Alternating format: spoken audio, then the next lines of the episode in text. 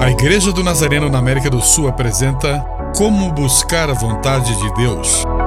Um devocional de autoria do Reverendo Eduardo Meza que abençoará a sua vida. O que eu faço para parar tudo isso? Sentimos a vida como se estivéssemos remando contra os ventos e a maré. Você já parou para pensar que pode ser que você não esteja ouvindo o descontentamento de Deus? Toda a nossa vida, nós fizemos o que queríamos. Nosso rumo tem sido ir o mais longe que pudermos dele e de sua vontade. O que eu faço para que os ventos e as marés desapareçam da minha vida? É em vão pensar em nos salvar a nós mesmos, a menos que nos arrependamos de nossos pecados. Eu é que sei que pensamentos tenho a respeito de vocês, diz o Senhor.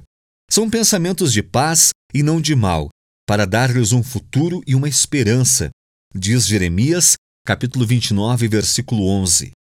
Oremos. Hoje, Senhor, oramos conscientes de que queres guiar as nossas vidas. Eu entendo que tu usas teus métodos para que possamos ouvi-lo, embora às vezes não gostemos.